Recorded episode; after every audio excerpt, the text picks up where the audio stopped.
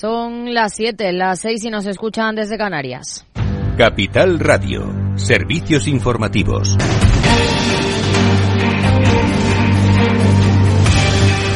¿Qué tal? Muy buenas tardes. Continúa el debate de investidura de Alberto Núñez Feijó que ha centrado su discurso en la hipotética amnistía pactada entre Pedro Sánchez y los independentistas y también en el plano económico. Mañana será la votación que, salvo giro inesperado de última hora, no hará presidente a Feijó. El líder del PP ha lamentado que España sea el país europeo en el que más se han empobrecido sus ciudadanos. Por eso propone un pacto nacional de saneamiento de la economía. España es el país europeo en el que más se han empobrecido sus ciudadanos. Y el Banco de España apunta a una nueva subida de la inflación el año que viene.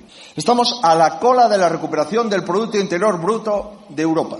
El crecimiento de las quiebras empresariales se han disparado un 200% en los últimos cuatro años. Y los ciudadanos han retirado, en lo que va de ejercicio, casi el 2% de sus ahorros bancarios, una cifra que no se alcanzaba desde el año 2011. Feijóo ha propuesto medidas para, para las familias con más dificultades. Reducir el impuesto de la renta a las rentas bajas y medias, con ingresos de hasta 40.000 euros, para compensar la carga adicional que la inflación ha provocado en este impuesto durante estos años. Extender temporalmente la rebaja del IVA de los alimentos a la carne, el pescado y la conserva.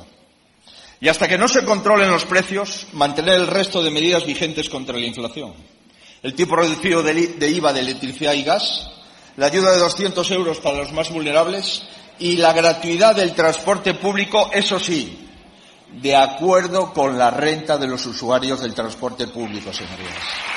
Acordar con las entidades que los recursos que destinan al impuesto de la banca se inyecten automáticamente a las familias que no pueden afrontar la subida hipotecaria Cambiar el procedimiento de ingreso mínimo vital que hoy deja fuera a dos de cada tres potenciales beneficiarios. Además, entre sus principales propuestas está el apoyo a las pymes y los autónomos. Esta tiene que ser la legislatura de las pymes y de los autónomos. Son el alma de nuestra economía, el 99% del tejido productivo y lamentablemente han sufrido enormemente en los últimos años. Pongo a su disposición el plan que para ellos contempla el programa electoral con el que mi partido se presentó a las elecciones y que, como saben, contempla facilidades de todo orden para este colectivo.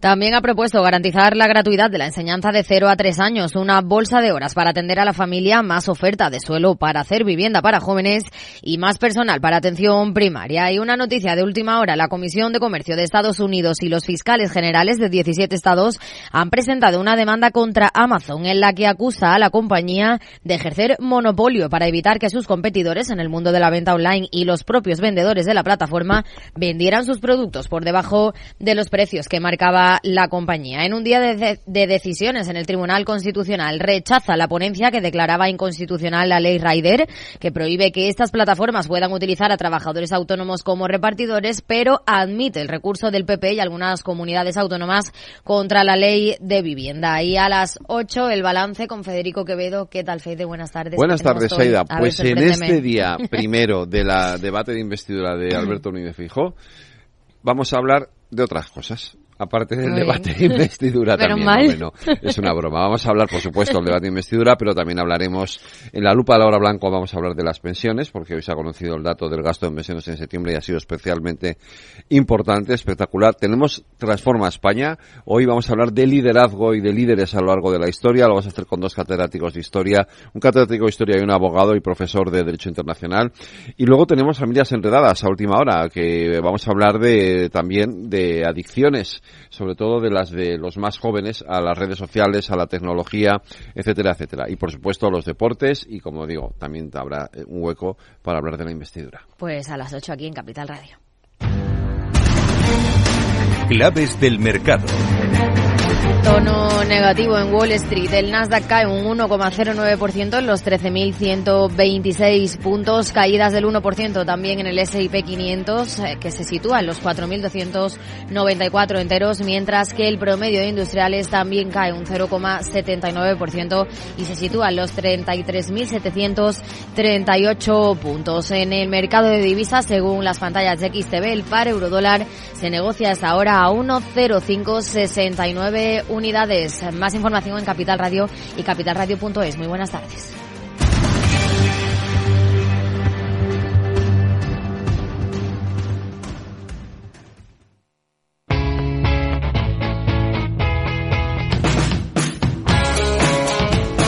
La economía despierta. Capital Radio.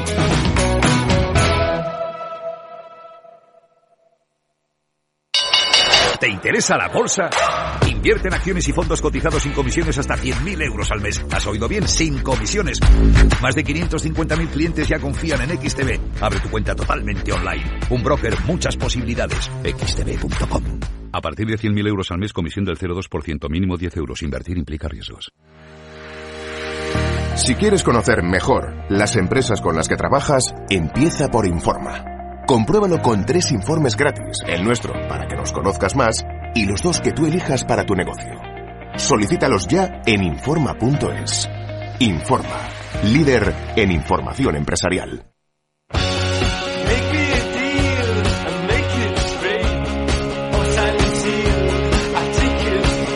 After Work con Eduardo Castillo.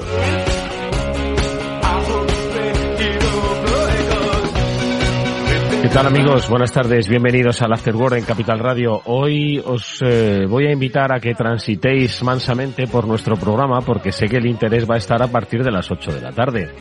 En ese balance, eh, Federico Quevedo pues va a analizar lo que está siendo esta primera sesión del debate de investidura del candidato propuesto por el rey Felipe VI, que es Alberto Núñez Feijóo, y todo lo que ha sucedido esta mañana está sucediendo esta tarde y las lecturas que se hacen sobre propuestas y sobre todo por el, el digamos la escenografía política, ¿no? que dice mucho de nuestro de nuestro país y a la que estamos pues ya bastante acostumbrados, ¿no? a que se haya convertido si ya el Parlamento estaba distanciado de la realidad de los problemas de los ciudadanos españoles, hoy se demuestra que eh, los políticos de nuestro país especialmente. Hoy quienes han tenido que pues mostrar cierta, por lo menos altura de miras y respeto eh, institucional, pues están muy alejados, como decimos, de las necesidades de los ciudadanos. Por eso nosotros hoy nos vamos a adentrar mansamente en las necesidades de esos ciudadanos y luego a las 8 os dejamos con Fede eh, Quevedo para que pues haga análisis, eh, si es que se puede sacar un análisis razonable de lo que ha ocurrido hoy, de lo que podría ocurrir mañana y pasado y al otro y al otro, porque es a lo que estamos condenados los ciudadanos españoles. Nosotros vamos a hablar de economía.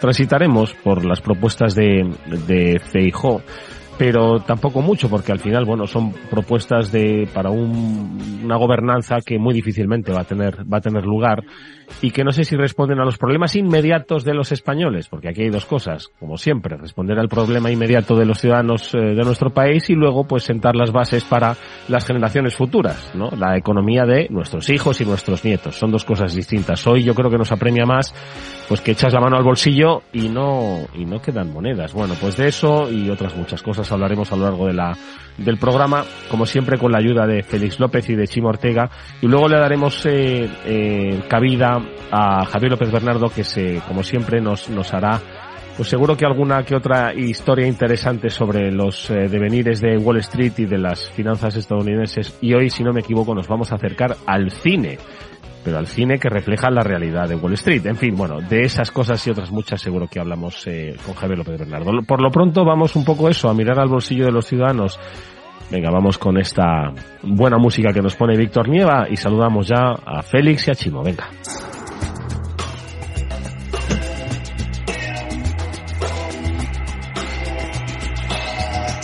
Bueno, hoy me he puesto como muy, me he puesto muy grave, ¿eh? me he puesto como muy, muy institucional en esta entrada. Chimo, ¿verdad que sí? Sí, Edu, te has puesto un poco trascendental, como, eh, como el día lo requiere, con esa, requiere.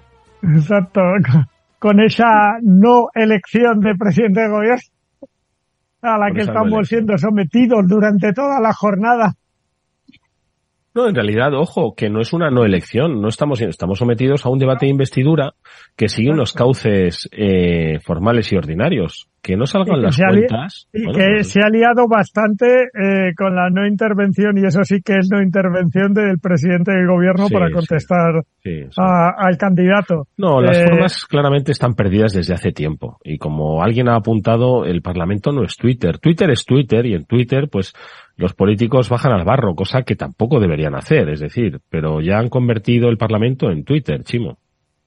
Exacto, han convertido el Parlamento en Twitter, la forma de discutir en Twitter. Eh, esta mañana oía a una crónica que decía eh, que era interesante cuando la gente iba al Congreso a oír a los a esa tribuna de público. Yo recuerdo haber visto público en aquella tribuna todavía.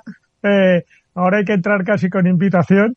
Eh, para oír los debates del Congreso, porque al fin y al cabo es donde deciden las cosas que nos van a afectar para nuestra vida y lo eligen la gente que les hemos votado, porque ahora parece que votas a un partido, pero no, votas a un representante para que tu ciudad, tu pueblo, tu zona esté representada en ese Congreso de los Diputados por quien tú quieres. Y, y había buenos debates y había, bueno, pues luego los corrillos del pasillo y, Ahora parece que todo es guerra y es confrontación y, de ahí va a salir poco. No, hay muy, hay muy, es muy poco nivel, es muy poco nivel.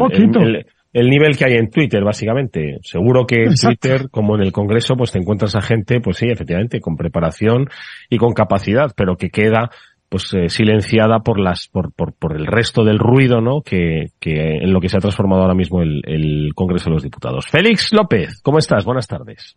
Ay, muy buenas tardes ¿Has pues visto estoy la investidura o no? ¿Eh? Nada, no he visto ni un minuto. No, ni creo que vea nada. Estoy con otros temas más, de más relieve. Sí, efectivamente, de más relieve. Sí, y ni tal siquiera, tal como habías empezado, eso de mirarse el bolsillo, como lo hacemos, ¿no? Ni tal siquiera tenemos que hacer los españoles mirarnos el bolsillo, porque ya sabemos cómo está. Mal. Con agujeros. Lleva 23 años así. ¿no? Desde hace, desde el año principio siglo, pues la pasta que hay en el bolsillo es más o menos la misma. ¿no? A algunos les ha caído un poco más, a otros un poco menos, pero básicamente, pues así estamos.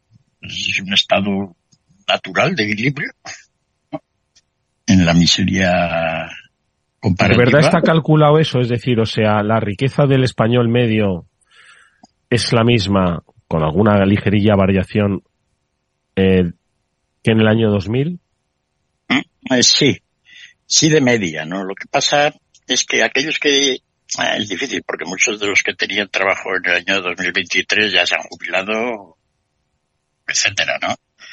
En general, los que tenían un sueldo en aquel entonces pues ahora lo tienen un poco más alto en términos reales. Ha habido un fuerte número de empleo, sobre todo en los cuatro o cinco primeros años del siglo, ¿no? Luego se ha estabilizado todo. Que, que, bueno, pues entraron en grandes cantidades emigrantes, básicamente, ¿no? Y entonces eso hizo que, que, que, que, que la renta media, pues bajara un poco, ¿no? Entonces, bueno, sí, como media con teniendo en cuenta que tenemos gente que gana menos dinero ahora que, la media, pues ha caído, ¿no? A, los demás pues les ha subido un pelín, pero bueno, no se nota. Así que sí, el ejemplo, porque además tampoco, yo creo que la economía, una de las buenas cosas que tenemos que tener es saber, pues oye, la idea general, ¿no? Tenemos que tirar al sentimiento. ¿no? Como cuando la gente está mirando ahora si la inflación es una décima o no. no hay mm. manera de saber eso. Que tener un poco más la idea general de cómo va evolucionando todo. Y efectivamente, en España desde hace 23 años, pues somos el desastre europeo de los países grandes comparativos, no, no hay otro. ¿Pero y eso por qué? ¿Pero y eso por qué es así? Pues es así porque la gestión macroeconómica de España ha sido un desastre. Cuidado que manejar económicamente a España es para tontos. Es decir, pero como tenemos peores que tontos en el Parlamento, pues es que está ahí. Porque en España si no haces nada, no, pues si el ambiente es adecuado, pues la cosa funciona. En el momento en que empiezas a tomar medidas, mm, o no tomar las medidas elementales, por otra parte, cuando ves que todo va dado al fracaso, pues, por ejemplo, la situación actual, pues no hay ninguna razón para esperar que vaya a pasar una cosa mala en la situación española en sí. Otra cosa es la parte internacional. Porque la balanza de pagos es correcta. ¿no? Y entonces eso casi siempre ha sido el problema hispano. Entonces por ahí no vamos a tener problemas. Es decir, no hay ahora mismo burbujas, no hay desfases, el crédito está controlado, no hay morosidad, no nos hemos pasado con esto, en fin, estamos la deuda, bueno, relativamente controlada. Podemos hablar, ¿no? Quiero decir, porque básicamente, pues bueno, llegó la crisis de, del año 2012-13 hasta el año 2012-13 y desde entonces hubo una recuperación fuerte los primeros años, ¿no? Hasta el año 18. Y desde entonces ha sido pues un paroncillo. Hay más empleo, más repartido, no se trabaja más. Tuvimos esa situación extraña, convigamente de, de COVID, ¿no? Pero de alguna manera, pues a base de endeudamiento, gasto, etcétera, que lo ha hecho todo el mundo, ¿no? Porque lo había que hacer, pues la economía ha ido tirando, ¿no? Y funciona un poco así, ¿no? Es decir, la economía española ahora, pues a todos los efectos, pues no ha cambiado nada desde hace cinco años. Es como si nos hubiéramos congelado, pues eso sí, en, la, en casa cuando el COVID, y en la situación actual, pues con todos estos problemas políticos, ¿no? El ambiente general aparte de, aparte de que tuvieras, tuviéramos problemas en algún aspecto, ¿no? Que son fácilmente detectables. Por lo que has dicho, crecimiento del crédito, burbujas, no sé qué, ¿no? Que, que, que en algunos otros países pues sí hay. Pues en España de momento, salvo que teníamos que haber ya de alguna manera recortado un poco el gasto público, pues ahí seguimos tirando, ¿no? Más que nada para reducir un poco el déficit, porque en una situación de como la actual, pues ya no tendríamos que tener mucho. Pero, como ocurre casi siempre, aparte de que no haya eso, pues es el ambiente general, que se respira. Hay optimismo, el ambiente empresarial es el adecuado.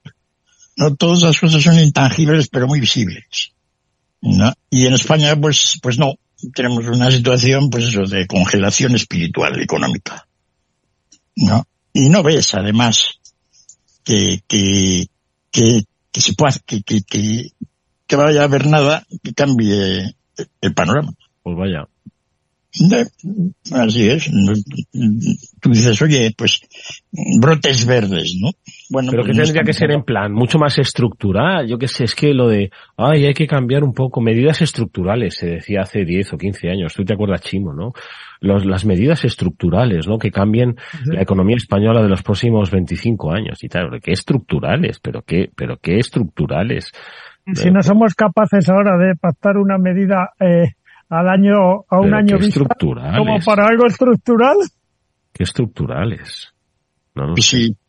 Chimo nos ha venido contando muchas veces pues todos los problemas esos de, de cómo poner postes eléctricos, todo. Es un poco así, ¿no? No se puede hacer nada en España. ¿Pero qué es un poco la organización territorial tal y como está organizado por esto de las competencias autonómicas o qué es? ¿Qué es lo que...? Eso, lió bastante. Pero no solo es eso, Edu. Es que en este país somos un desastre. Es que queremos apoyar ciertas cosas, pero solo de boquilla y que, y que luego funcionen solos. Es como si en una empresa dices, mañana quiero que todos los trabajadores vengan de amarillo. Venga, perfecto. Pero resulta que nadie les dice que vengan de amarillo todos los trabajadores cada uno viene un color. Pues esto también. ¿Me explico? Si encima ya metes las 17 delegaciones para que todas vayan de amarillo y tampoco se lo cuentas, pues igual vamos mal. Y entonces hemos, hemos desaprovechado pues circunstancias que nos deberían haber puesto en una situación relativamente bollante, ¿no? Por ejemplo. España es el país de todos los países avanzados del mundo, con Corea, que más ha crecido las exportaciones desde el año 95. Todo el mundo, no hay industria, todo eso que se oye. No, pues es mentira. Porque básicamente lo que se exporta es industria, un poco de turismo y, algo de agricultura, ¿no? Entonces eso, somos los que mejor lo hemos hecho en el mundo. Es algo sorprendente. Y a mí, de alguna manera, como yo estoy muy metido en todo ello, pues, pues, pues es un motivo de satisfacción pero dices, bueno, esto lo hemos hecho mejor que nadie. Si los españoles hubiéramos tenido el desenvolvimiento exportador de Francia o Italia, estaríamos en la ruina. En Europa, los únicos que nos han podido seguir un poco el ritmo, bueno, los países nuevos, pues sí, ¿no? Pero, pero Alemania, a base de las ventajas de entrar en un euro infravalorado para ellos, que es potente, ¿no? Pero aún así los alemanes nos han seguido el ritmo de, de crecimiento exportador. Pero ¿y cómo podíamos haber sacado provecho de ese crecimiento exportador? Es decir, haberlo puesto al servicio del, de la riqueza nacional y de la mejora del poder adquisitivo de los españoles. Por ejemplo, no haber tenido la ridícula crisis del año 2008 al 2013. ¿no? Eso fue vergonzoso. vergonzoso de todos los que manejaron. que todos queríamos comprar no uno, sino tres pisos en Seseña. No, porque bien, pero, pero, pero precisamente cuando tú quieres más de lo que puedes, ¿no? Y eso conduce a situaciones pues absolutamente catastróficas, pues hay gente que debería haber hecho algo, ¿no? En principio, vamos a empezar, no solo es un problema español, aquello fue un, desastre del Banco Central Europeo que tenía que haber visto que esto no era sostenible. Lo del Banco de España ni te digo, ¿no? Aquello fue absolutamente una vergüenza, ¿no? Y luego, pues los políticos que en las últimas etapas de, la crisis inmobiliaria, pues veían como España crecía el, crecía el crédito privado, básicamente, a los promotores inmobiliarios de las hipotecas, a más del 25% anual casi. No, no hacían nada. La balanza de pagos tenía un 10% de déficit sobre el PIB, de las más altas de la historia de un país avanzado. La deuda externa neta, no, pues vamos, de lo más alto de la historia de la humanidad. Aquí eran datos muy sencillos, ¿no? es decir, que para cualquier tonto lo vea. Y entonces, pues no hizo nada, ¿no? Y, bueno, pues aquello petardo, porque la otra crisis internacional de 2008, esa sí que fue todavía más tonta que la española. Nosotros nos la ganamos a pulso, hmm. simplemente por generar una deuda enorme, ¿no? Pero ya se ha venido desde entonces. Entonces, bueno, pasamos ahí un montón de años malos, ¿no? con un mercado de trabajo que en España no lo entiende nadie, y, y luego pues ya tan abajo pues hemos entrado en la senda de crecimiento un poco por el tema exportador que te digo. Pero claro, eh, todo el esfuerzo enorme, ¿no? Comparativo de una parte de la economía española, pues no nos luce nada. O sea, debe haber alguien que está aquí de alguna manera erosionando todo. Y la razón pues es que efectivamente eh, no se toman, no es que se tomen medidas buenas o malas, es que no debiese tomarse ninguna. Reducir todo mucho la sensación, porque, pero eso es imposible. Porque como dice Chima, pues si aquí tenemos 70, 700 personas que pueden dar leyes todos los días, ¿no? Y es un follón, ¿no? Pero bueno, entonces la clave es, dentro de cinco años, ¿Sí? Nos vamos a ver mejor de lo que estamos ahora. Eso es una pregunta. Sí, más o menos, ¿no? Pues una cosa para reflexionar. Es decir, pensamos los españoles que dentro de cinco años vamos a estar mejor. O seguimos con la idea de que, pues, como llevamos 23 años así, lo más normal es que sigamos otros cinco más igual. ¿No? Si las cosas no van mal. Y ese es un poco el problema. La idea general, ¿no? Que hay en toda España es que dentro de cinco años las cosas van a ser igual que hoy. Y entonces, pues con ese espíritu, y hacen algo las autoridades, eso es donde las autoridades realmente sí tienen parte, ¿no? Es como crear un ambiente general positivo. Y bueno, pues que no sea el Twitter que comentabais, ¿no? Entonces, no hay más que respirar el Tú vas a un país, respiras un poco el ambiente, y entonces te das cuenta de si creció o no. ¿no? Y entonces tú vienes a España, respiras un poco, y bueno, pues oye. Pero bueno, oye, como, como, pues así es, ¿no? Entonces pues tenemos a, a todos los padres de la patria ahí reunidos, ¿no? A ver qué ambiente nos dejan, ¿no? de todas formas, Félix, eh, una pregunta te hago. Esto, eh, si, si sigue así, es que estaba pensando en países pues donde no, no acaban de levantar económicamente cabeza. No sé si es parecido a Argentina, eh, pero que al final pues promueve pues la salida de sus ciudadanos buscando pues oportunidades mejores, ¿no? Entonces yo no sé si estamos un poco abocados a eso. Si no, pues hombre, ya tuvimos en España un pequeño éxodo, ¿no? En el año 2009, 10, 11, toda aquella época, ¿no? Donde la gente, pues, algunos, no muchos, se tenía que haber ido más gente en realidad, ¿no? Pero no, no se fueron. La gente en mm. España además no se mueve, no le gusta ir fuera. No, fíjate que los españoles... aquí. Ya, pues, pero es así, no tenemos un espíritu emigrante ni tal siquiera de movimiento regional dentro de España, somos como muy pueblerinos. Y entonces, eh, lo cual es un poco contradictorio a la hora de montar negocios internacionales, donde piensas que la gente pues tiene que desplazarse, moverse, estar, montar filiales, etcétera, ¿no? Pues con esta característica todavía hemos conseguido lo anterior, ¿no? Y, y bueno, pues eh, no sé ahora, no me acuerdo lo que me habías comentado, lo de... Mm, ¿El qué? Lo de, lo de la emigración, lo de Argentina. Ah sí. lo de Argentina, ¿no? Bueno, lo de Argentina es un caso aparte, ¿no? Mm, está a medio camino entre el desastre total y el cachondeo, ¿no? Porque, porque, porque no es normal, ¿no? Es decir, bueno, hay, si, si, os parece, vamos a hablar luego de Argentina, a ver si encontramos alguna similitud. Pero como es de película lo de Argentina, pues mira, vamos a hablar de cine enseguida con Javier López Bernardo, que ya está con nosotros. Vamos con música y enseguida nos cuenta qué peli debemos ver.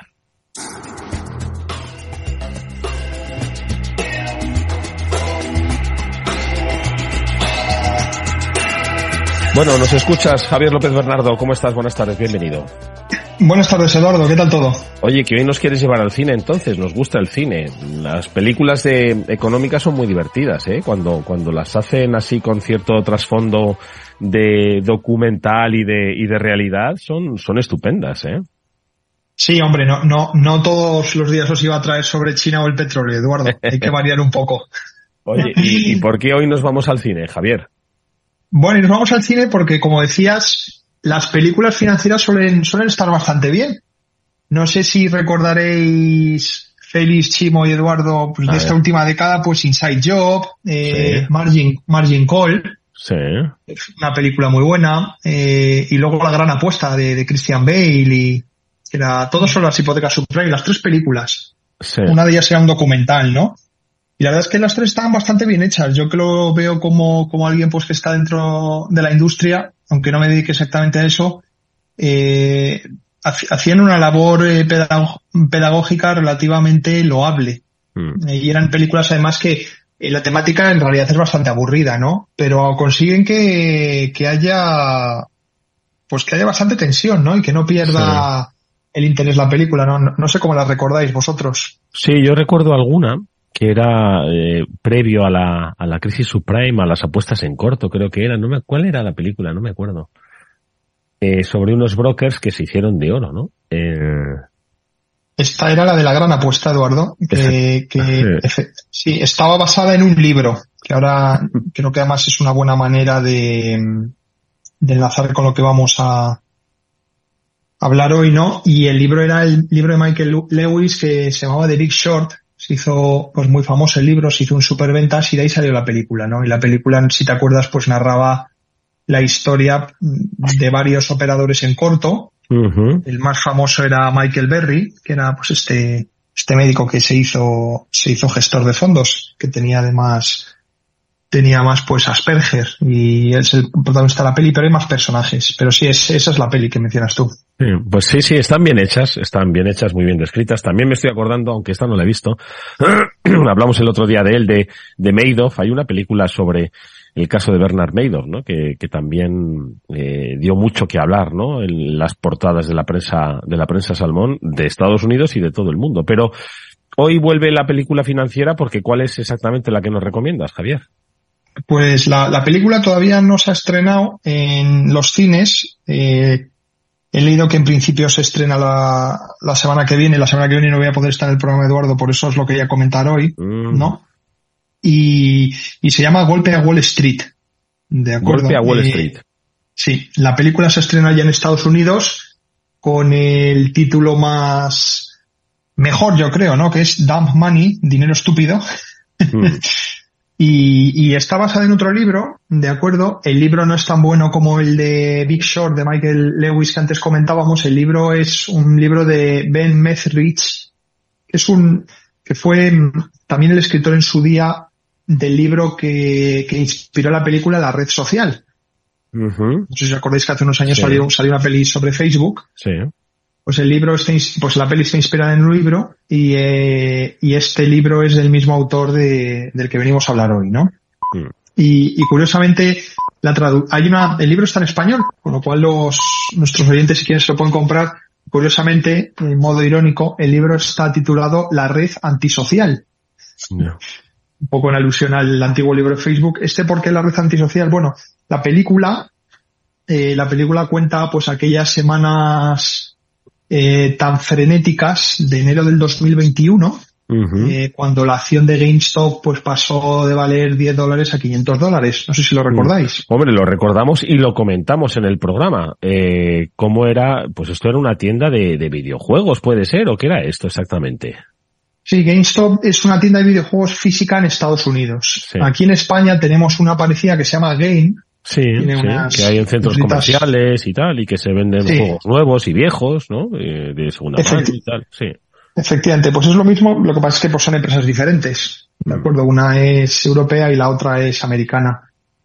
Y GameStop, bueno, era un modelo de negocio pues que como te puedes imaginar, con todo el auge del comercio online y, más que nada en los videojuegos. Y de los videojuegos en línea, efectivamente, ¿no?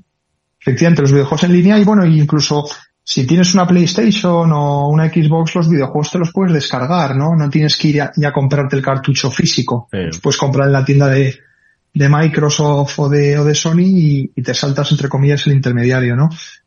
Bueno, este era un modelo de negocio pues que ya había estado con unas tendencias, como te puedes imaginar, delicadas y en, y cuando vino el COVID, pues todo esto se acentuó. Hmm.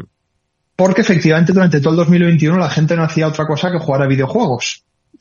Pero esos videojuegos los compraban o en Amazon o, o de manera online, ¿no? Nunca acudías a la tienda porque estaban cerradas. Mm. Pues el año 2020 fue un año muy duro para, para, para GameStop.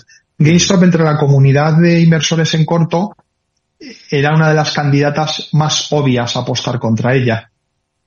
¿Por qué? Porque tenías unas tendencias muy claras a futuro de que podías seguir, exacto, podías seguir extrapolándolas casi de manera lineal y a cinco años pues el negocio a lo mejor no quebraba, pero sabías que iba a valer menos. Sí. Eh, hay, una métrica, no, hay una métrica eh, que se utiliza entre los, entre la comunidad de inversores en corto para medir cuánto es la cantidad de, de pues, pues un poco de opiniones en contra de una empresa, ¿no? Y es básicamente una métrica que se conoce cuánto es el interés en corto de esa acción respecto a la capitalización bursátil de la compañía. ¿De acuerdo? Es decir, cuánto de, de, lo que vale la compañía en bolsa la gente ha tomado prestadas esas acciones para venderlas en corto.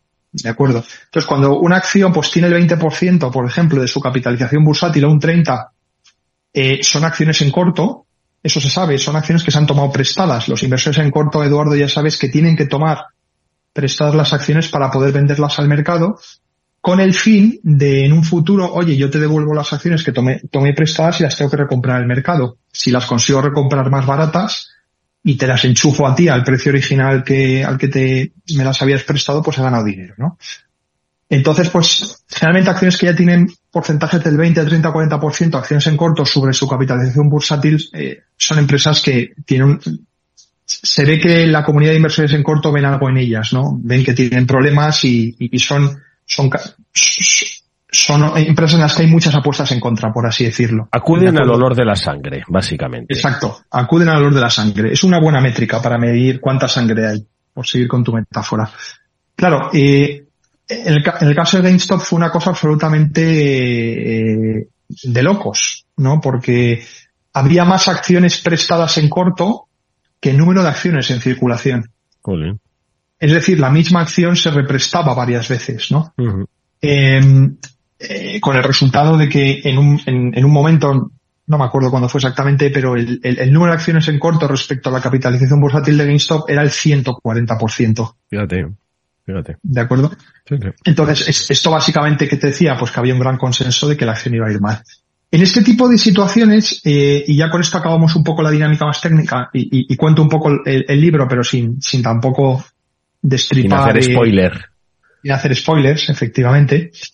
Em, la parte técnica es que, claro, em, cuando el volumen de, acciones en corto es tan tan elevado, ¿de acuerdo? Imagínate que sale una buena noticia, por lo que sea, ¿no? Resulta que, que, Elon Musk compra acciones de esta compañía Y la gente lo toma como una buena noticia, claro. El problema es que no hay, es que no hay acciones para comprar.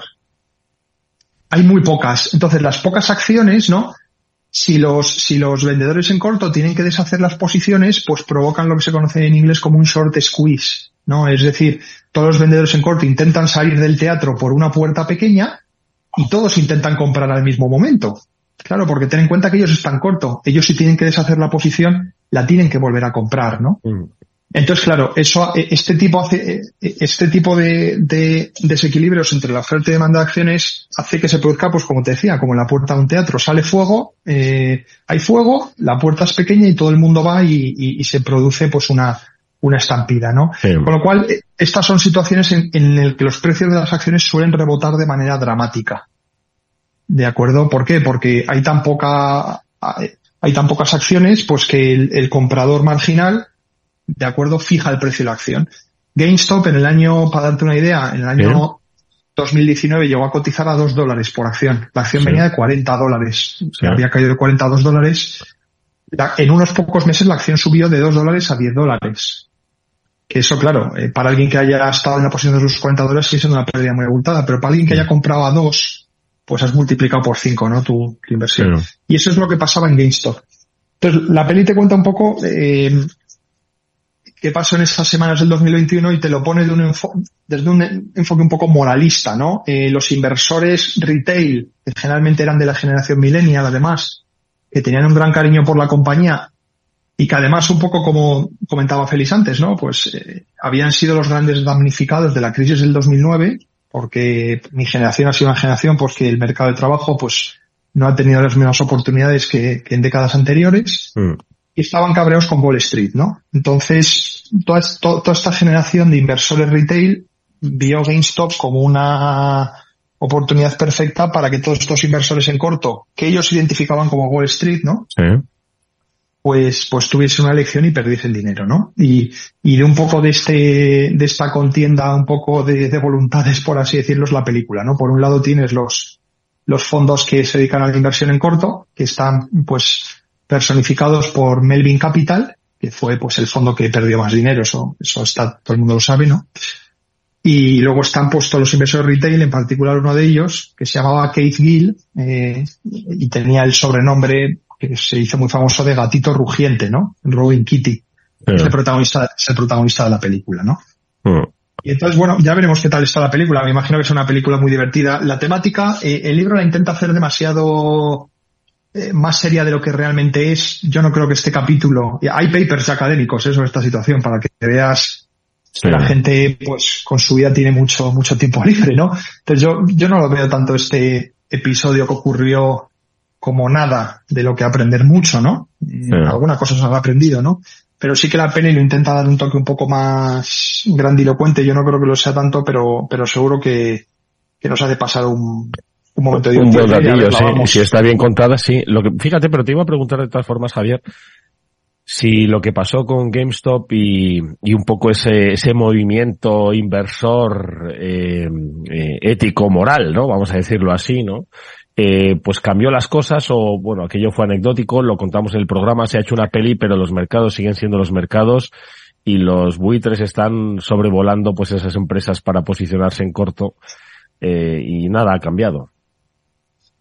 Sí, yo es básicamente un poco la conclusión que, que extraigo del libro. Eh, nada ha cambiado. La manera incluso que tiene mm, de pintar los bandos es muy diferente a cómo es la vida real, ¿no? O sea, los, inversores en corto, la gente se olvida que hacen una labor fundamental en los mercados. ¿De acuerdo? De hecho, hay demasiados pocos inversores en corto, ¿no? O sea, invertir en corto no es como comprar acciones, ir en largo, ¿no? Eh, las asimetrías son bestiales. Y después de una década en que los mercados solo han hecho más que subir, ¿no?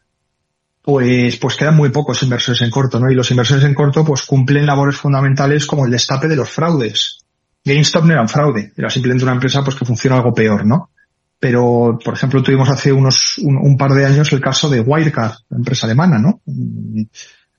Fue un enorme fraude. Los casos de Enron que hemos comentado en su día, ¿no? Eh, entonces, que haya un poco de disciplina en los mercados. Son gente además en general muy seria, ¿eh? Yo no conozco a ninguno de ellos personalmente, pero sí que les sigo, veo lo que escriben, cómo lo hacen y son gente que se toma eh, unas tareas de análisis que nadie más en Wall Street lo hace. O sea, cuando un inversor en corto se pone en corto de una acción, en muchos casos eh, llevan llevan semanas o meses no trabajando sobre eso y, son labores incluso más que de analista financiero son labores de periodismo. Muchas veces es ir investigación sí efectivamente es ir a las casas eh, de un tío perdidos en medio de la selva de, Tailandia por ejemplo para ver si realmente ese, ese domicilio existe eso no tiene nada que ver con con si la empresa está cara o barata. Eso es simplemente ver si lo que dice esta gente en las cuentas es de verdad, ¿no?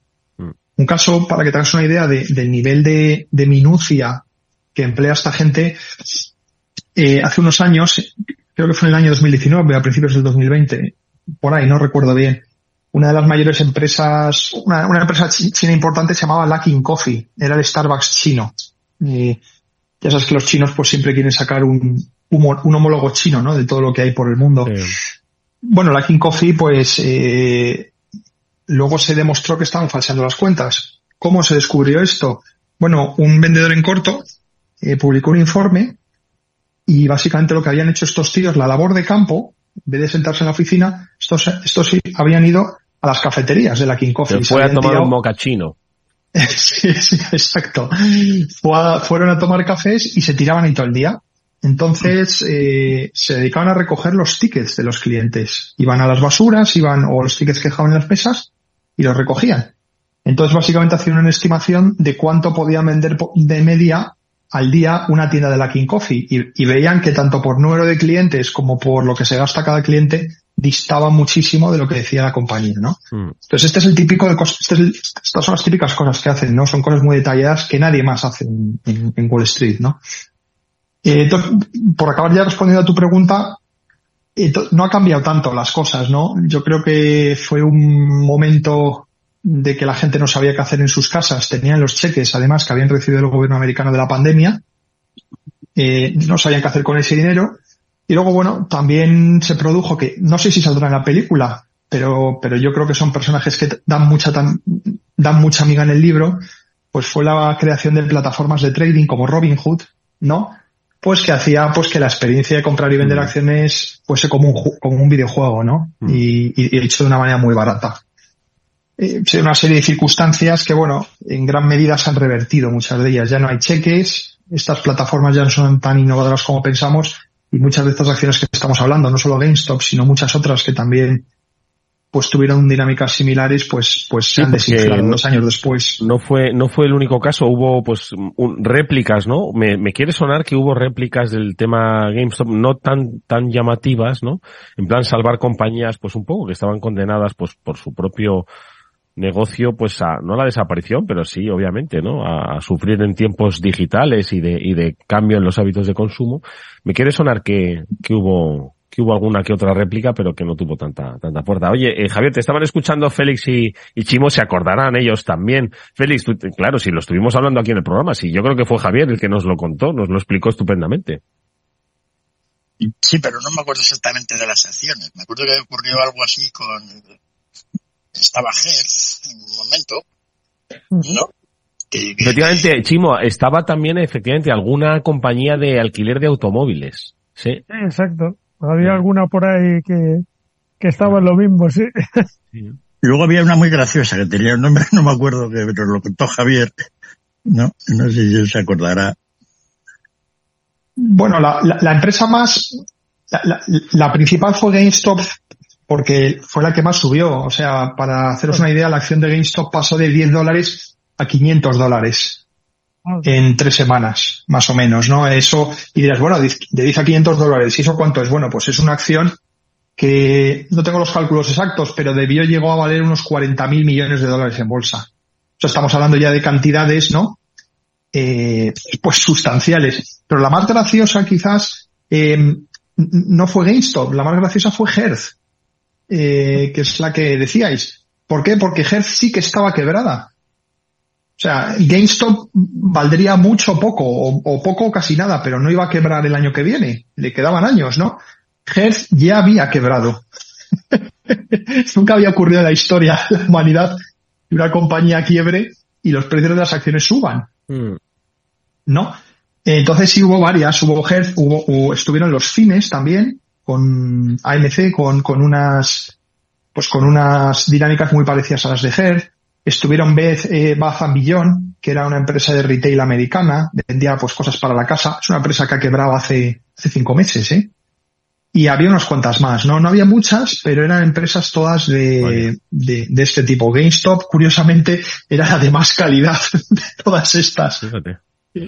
Sí. interesantísima recomendación la que nos, la que nos das, Javier. Eh, vamos a seguir, si os parece, hablando de, de esta derivada, pero antes vamos a hacer una brevísima pausa porque vamos a escuchar un consejo. Venga, no os vayáis. Si inviertes en bolsa, esto te interesa. XTB, tu broker con más de 15 años en España, tiene la mejor tarifa del mercado para comprar y vender acciones y ETFs. No pagues comisiones hasta 100.000 euros al mes. Si inviertes en bolsa o quieres empezar más sencillo imposible, entras en xtb.es, abres una cuenta online, menos de 5 minutos, compra y vende acciones sin comisiones. Además, con atención al cliente las 24 horas al día. que estás esperando? Miles de clientes ya confían en xtb.es. Un broker, muchas posibilidades. A partir de 100.000 euros al mes, la comisión es del 0,2%, mínimo 10 euros. Invertir implica riesgos.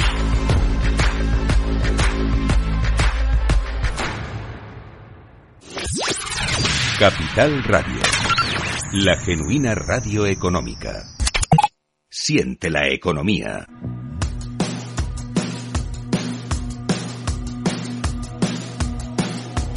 Después del trabajo, After Work, con Eduardo Castillo, Capital Radio.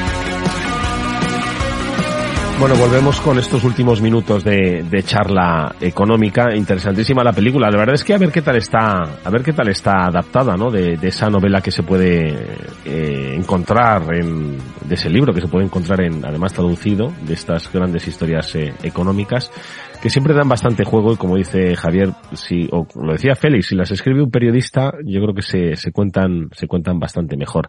Ya que hemos hablado de Wall Street, pues siempre es bueno aproximarnos un poco a esa visión de cómo están ahora mismo los mercados americanos. No digo hoy en su sesión de hoy, sino pues qué se cuentan por allí. Es decir, parece que la vida va de otra manera, de otro ritmo, no hacen caso a lo que sobrevuela en Europa. ¿Cómo están las cosas, Javier? Bueno, quizás la noticia un poco más, las dos noticias. Eh, la primera no te la voy a mencionar mucho, Eduardo, porque es sobre China y te he dicho que no solo hablamos de, China. hoy no íbamos a traer de China. Entonces no te la puedo mencionar mucho, pero es que resulta que Vergrande, que te acuerdas que hace un tiempo ya había quebrado, pues eh, esta semana por primera vez no ha pagado a los bonistas de dentro de China. ¿Por qué es interesante? Simplemente pues para que veas la diferenciación que ha habido entre los que tenían bonos internacionales de Evergrande en dólares y los chinos que habían comprado bonos de Evergrande en renminbis. Generalmente una cosa típica de las empresas es que los bonos suelen ser todos par y pasu, que significan pues que todos los acreedores están en igualdad de condiciones, eh, más o menos, ¿no? Por simplificarlo. En este caso, fíjate que a los acreedores internacionales de Evergrande hace dos años que no se les paga, desde septiembre del 2021, ¿no? Y dos años más tarde aquí seguimos pues con la reestructuración de Evergrande que como ves es mucho peor que un parto, ¿no? Bueno, esa es la primera noticia. y, la em, segunda dónde los, dónde los sitúa? La segunda en Estados Unidos. Eh, la segunda es muy convencional, ¿no? Pues eh, en, en, cómo están los tipos de interés del bono a 10 años, pues que han vuelto a alcanzar la media que más o menos históricamente han tenido, que es un 4,5%. Es, es una cifra que hace muchísimos años que no alcanzábamos, desde, de hecho, desde la crisis financiera global del 2007. Y bueno, a la gente ahora le parece que están los tipos muy altos, pero, pero según los estudios pues que ha hecho mucha gente que ve series históricas y todo eso, pues ahora mismo están en, en media con la historia, o sea que tampoco nada del otro mundo. Pero bueno, creo que era un, era un dato interesante a comentar. Bueno, ¿queréis comentar algo sobre estos dos aspectos? El del bono a 10 años estadounidense, eh, Félix, que, que no está tan alto como podríamos pensar.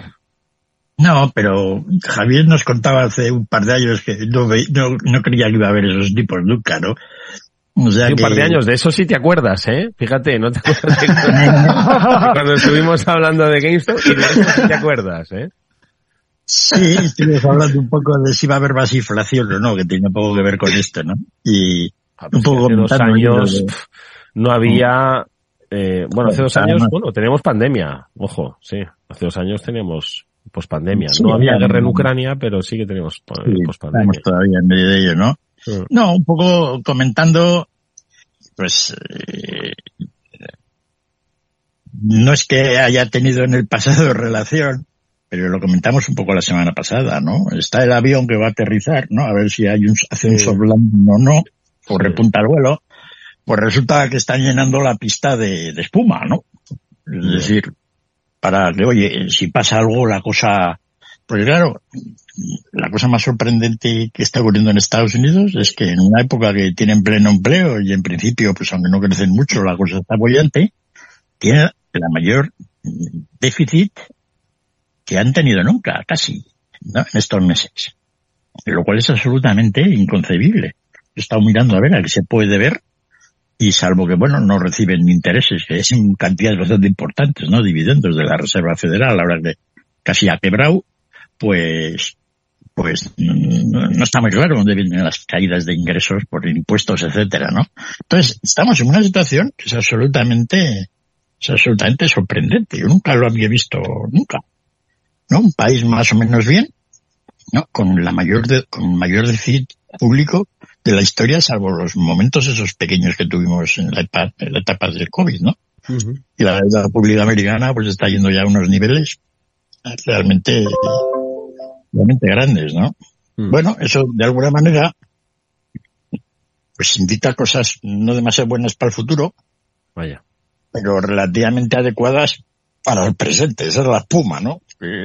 te comento, de alguna manera Estados Unidos se está manteniendo pues a base de, generar déficit público que eso va directamente a las cuentas de resultados de las empresas. O sea, eso genera beneficios. Mm. No lo hemos contado aquí varias veces, la, que Javier o sea, es el mayor experto en ello, ¿no? La fórmula de Levital. Entonces, raro. Es decir, es una situación que, que tú comentas, pues parece que igual no pasa nada o todo, pero están ocurriendo cosas extrañas. Entonces, cuando ves este tipo de cosas extrañas, es cuando realmente dices, oye, pues aquí puede venir otro cisne de color oscuro. En fin, veremos. De todas formas, eh, eh ¿cuál fue el, la crisis de 2007-2008 en Estados Unidos, que luego arrasó el mundo? Veníamos de una de un ciclo de un ciclo de crecimiento importante. De, ¿Desde cuándo venía ese ciclo de crecimiento? Eh, si lo recordáis, yo.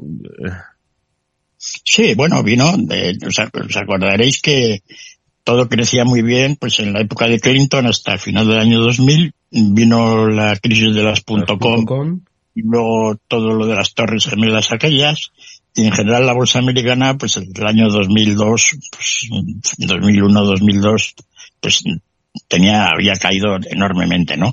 Y a partir de ahí, un poco por, movido por toda la inversión inmobiliaria, que tampoco fue mucha en Estados Unidos, en España sí, ¿no? Pues, pues la economía pues empezó a repuntar, ¿no? Y, y, se alcanzó pues una buena situación económica pues el año 2007, digamos, ¿no? A partir de ahí, pues llegaron todas las crisis, ¿no? Y, bueno, cayó todo mucho hasta el año, en Estados Unidos, 9 y 10, luego empezó a recuperarse, ¿no? En España, pues hasta el 13, ¿no? Hmm. Entonces, bueno, esa sí ha sido un poco la, la historia, ¿no? Pero bueno, en, España tenemos al mismo tiempo que, que, que, que, el bolsillo lo tenemos igual que a principios de siglo, pues los precios de las acciones de la Bolsa de Madrid igual, ¿no? Hmm. Es decir, yo miro a los inversores en la bolsa española y digo, esta es gente heroica, ¿no? Ahí en la trinchera, estos son auténticos defensores de las empresas como de GameStop, ¿no? Toda la bolsa española parece GameStop por, por cómo las queremos, ¿no? Mantener ahí cuando en realidad, pues fíjate cómo andan, ¿no? Así que, bueno, ahí, eso es lo que comento, ¿no? Es decir, estamos en una situación un poco rara, o muy rara, realmente. ¿no? Y, bueno, ahí, ahí veremos, ¿no? Así que yo creo que vamos a tener en los próximos meses bastante tema de comentario. Eh, no lo sé, uf, vaya, eh, cómo está un poquito. Eh, Javier, te pido última reflexión a propósito de lo que ha dicho Félix. Dice que no, no, las acciones del IBEX están igual, nuestra, nuestro poder adquisitivo está igual, pero el aceite de oliva está a 10 euros, Félix. No lo quiero ni comentar otro, otro, otro programa más. A ver, Javier, última reflexión a propósito de lo que decía Félix. Pues que a lo mejor es mejor comprar botellas de aceite que acciones del IBEX, Eduardo, no sé. Sí, sí, exactamente. Comprar botellas de aceite, no olivos, ¿eh? sino porque el, olivo no, no, no, no creo que sea una buena inversión, pero sí, por lo menos comprarlas en Portugal y venderlas en España, ¿no? Fíjate que yo no pensaba, como decía Félix, que los tipos se iban a ir al 4,5, o sea que mis predicciones a dos años no son muy allá, ¿eh? O sea que no, no, no te las voy a dar.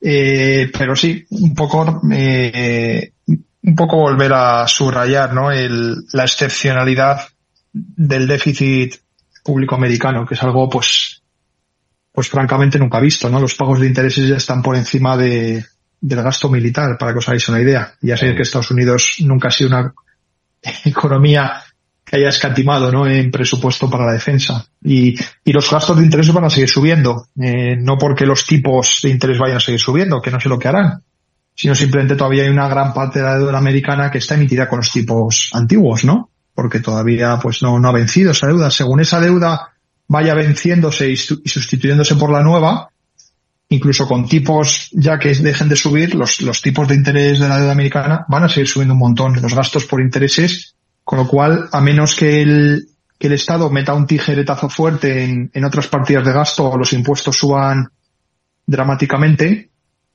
eh, el déficit americano pues va a seguir estando en estos niveles aumentando. Va a ser muy interesante de ver a ver qué, qué ocurre esta vez, ¿no?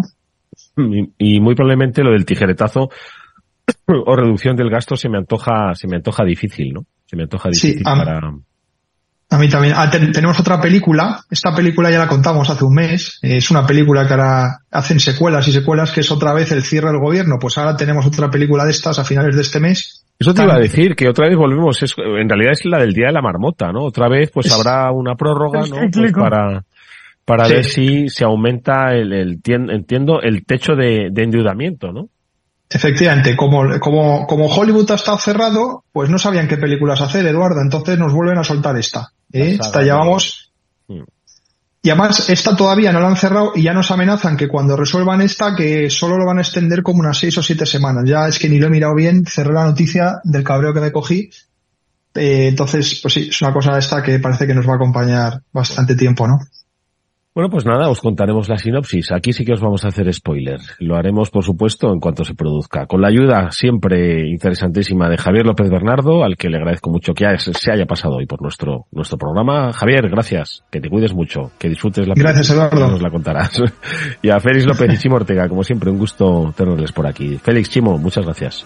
Gracias, Eduardo. Bueno, que nos vamos con eh, el agradecimiento también a Víctor Nieva por haber gestionado técnicamente el programa. Nos vemos mañana a las 19 horas aquí en Capital Radio. Adiós.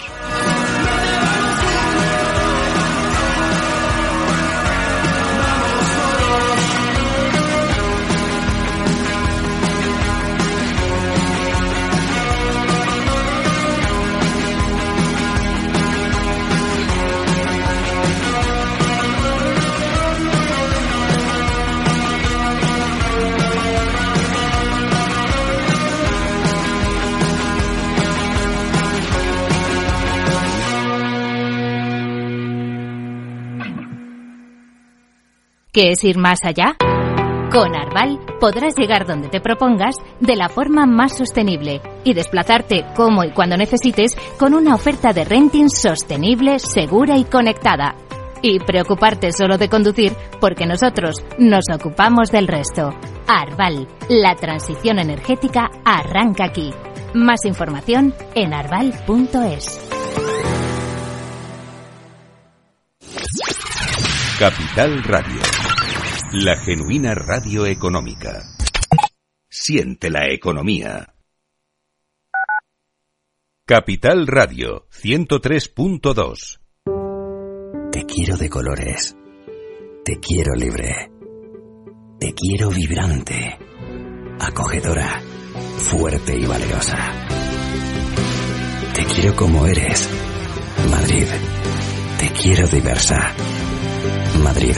Te quiero diversa. Comunidad de Madrid. Este es un mensaje para todos los oyentes de radio y es solo para decir gracias. Gracias por dedicarnos tres horas cada día. Gracias por escucharnos en casa, en el coche, en el trabajo, en un móvil o donde sea, en directo o en podcast. Gracias por tu fidelidad, porque gracias a ti, la radio sigue siendo un gran medio, el más creíble, en el que más confías y el que mejor te informa y entretiene. El medio del día a día, de la actualidad al instante y que te acompaña siempre estés donde estés. Radio Value, la Asociación de Radios Te da gracias a ti. Capital Radio. Siente la economía.